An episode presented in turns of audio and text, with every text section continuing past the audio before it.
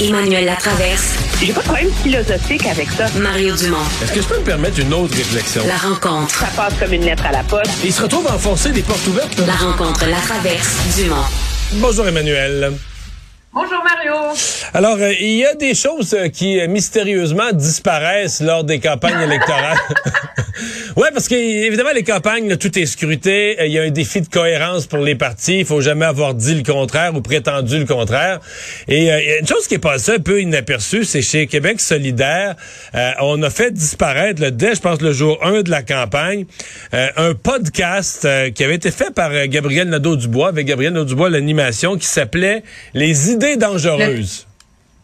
Oui, puis j'étais tellement déçue. je te le dis sans blague, là. Moi, j'aime ça écouter des podcasts, je fais beaucoup la route entre Ottawa puis Montréal. Puis donc, euh, j'écoute des podcasts, ça me permet de réfléchir. c'est un podcast que j'avais dans mon appli, tu sais, dans mon téléphone. Puis donc, en rentrant du déclenchement euh, dimanche, je me dis, coudon, ah, je vais écouter le comité des idées dangereuses, tu sais, aller regarder c'était quoi, de, de quoi il parlait. Puis je voulais particulièrement celui sur le désarmement de la police. Pouf, Là, je suis là sur mon téléphone, dans l'auto, pas capable de le trouver. Je regarde où est-ce que je suis. Je suis pourtant, je suis pas à Hawkesbury, je suis pas dans la zone noire de la 417 où il n'y a pas de, de, de, service sans fil. Mais non, le lendemain, il a confirmé qu'ils l'ont enlevé. Mais ils l'ont pas enlevé. Ça n'a jamais existé. Pouf!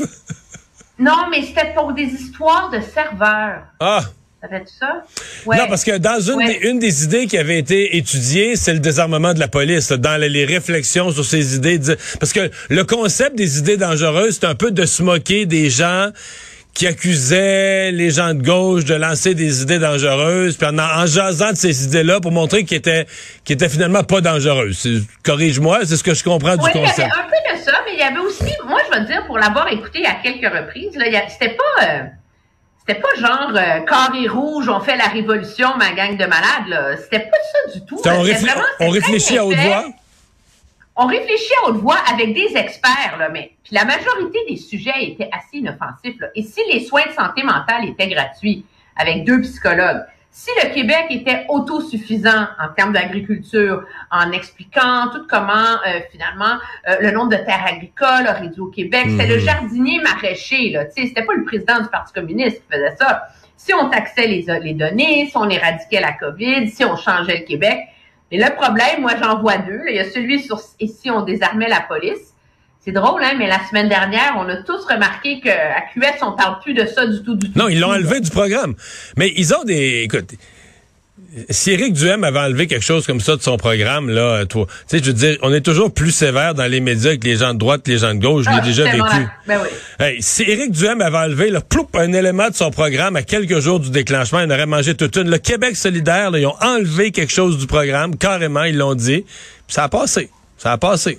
Puis, le pire, c'est que, objectivement, l'un peut aller avec l'autre. Je veux dire, il y a, y a c'est le débat public est nuancé. De dire qu'il faut plus de policiers à Montréal, ok, et qu'il faut donner les moyens à une escouade de lutter contre les gangs armés qui sèment la panique dans la ville, c'est pas anathème à l'idée que dans certains secteurs, pour certaines fonctions, les policiers devraient-ils toujours être armés, d'autant plus que, entre toi et moi, un policier qui a une arme de poing dont il ne se sert, dont il n'a qu'à peine une journée par année pour aller l'utiliser, c'est pas garant d'une grande protection. Alors, Québec solidaire aurait pu assumer ses positions, avoir des positions claires, l'expliquer, comme il le fait sur plein d'autres enjeux, mais ils sont tellement dans un effort de normalisation, de professionnalisation, que là, tout d'un coup, on met le couvercle sur la marmite d'idées qui leur ont longtemps été chères. Ouais. Est-ce qu'il y, est-ce qu'il y a de leurs militants qui sont déçus?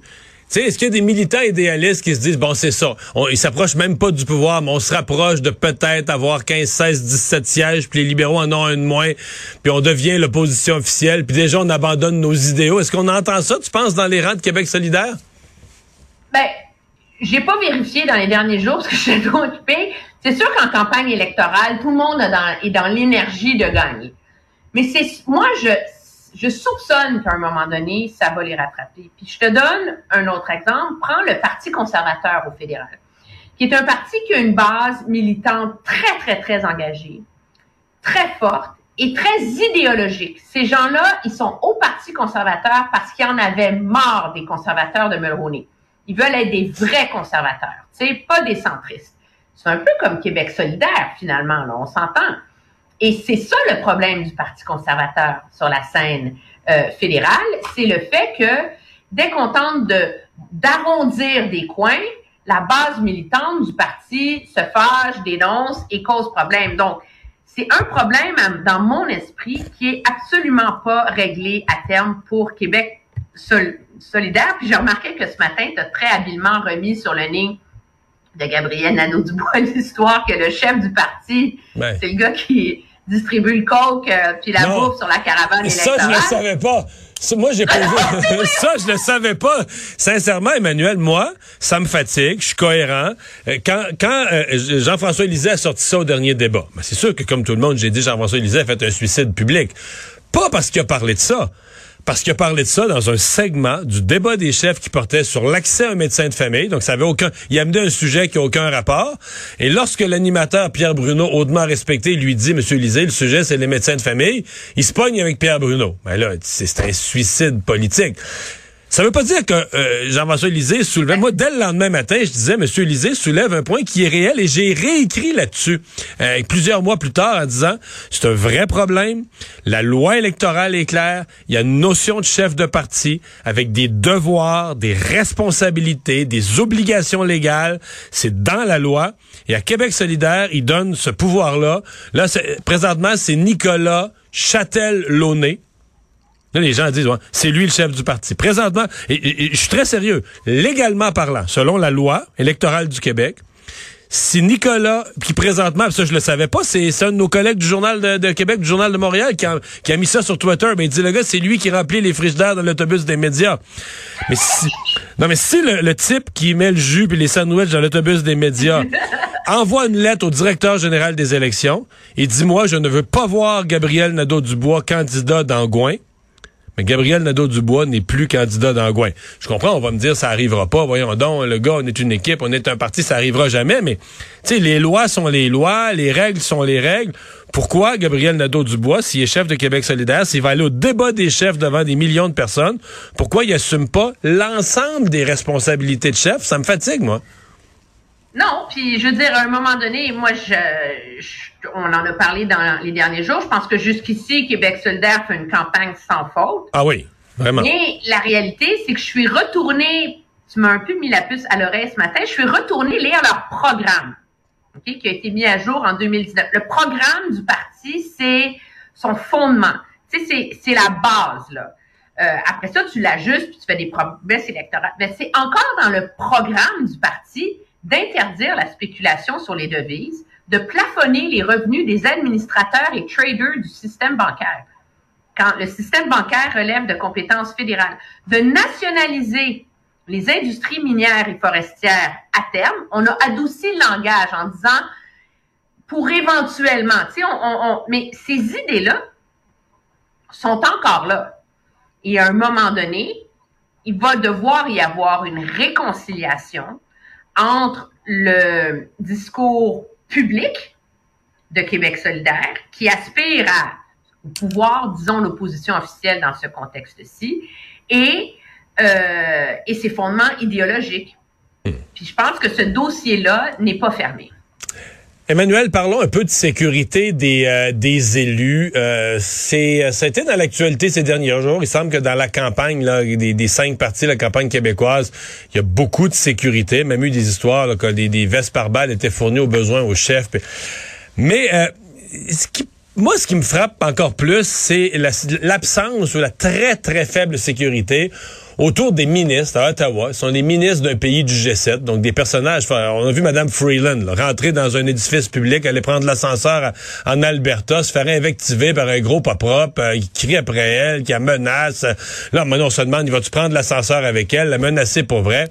Elle a aucune sécurité, pas de garde du corps, etc. Euh, elle, gros, elle doit mesurer 5 pieds, puis elle, elle est minuscule, Mme Freeland. 5 pieds que c'est à l'eau.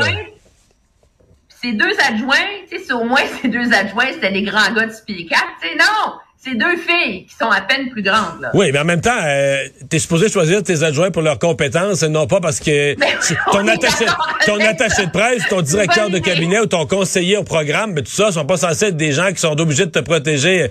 C'est- Je comprends pas. Je comprends pas qu'il y ait aucune sécurité autour des élus à Ottawa. Donc là, on dit qu'on va se poser la question minimalement. là. Oui, se poser. Il est temps. Moi, je, j'ai réfléchi. Je, je Il y a deux choses là-dedans.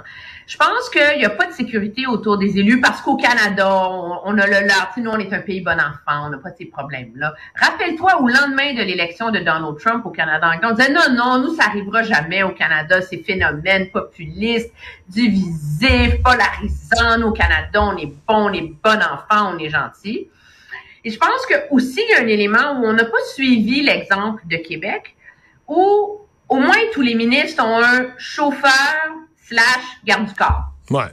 Donc c'est pas un chauffeur comme euh, le mec qui est chauffeur de limousine, c'est un chauffeur qui a la- les fonctions.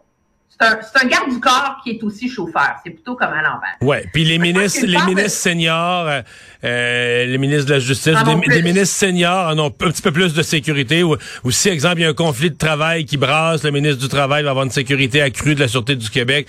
Disons, à mon avis, il me paraît avoir une conscience des enjeux de sécurité plus grande à Québec qu'à Ottawa. Oui, mais moi, je pense qu'il y a une partie qu'on regarde d'Ottawa, on regarde Québec, puis dit, ben non, mais on a mis ça en place quand René Lévesque avait écrasé l'itinérant, puis on n'a pas besoin de ça, puis et- etc. Il y a de ça. Mais je suis d'accord avec toi que c'est un immense problème.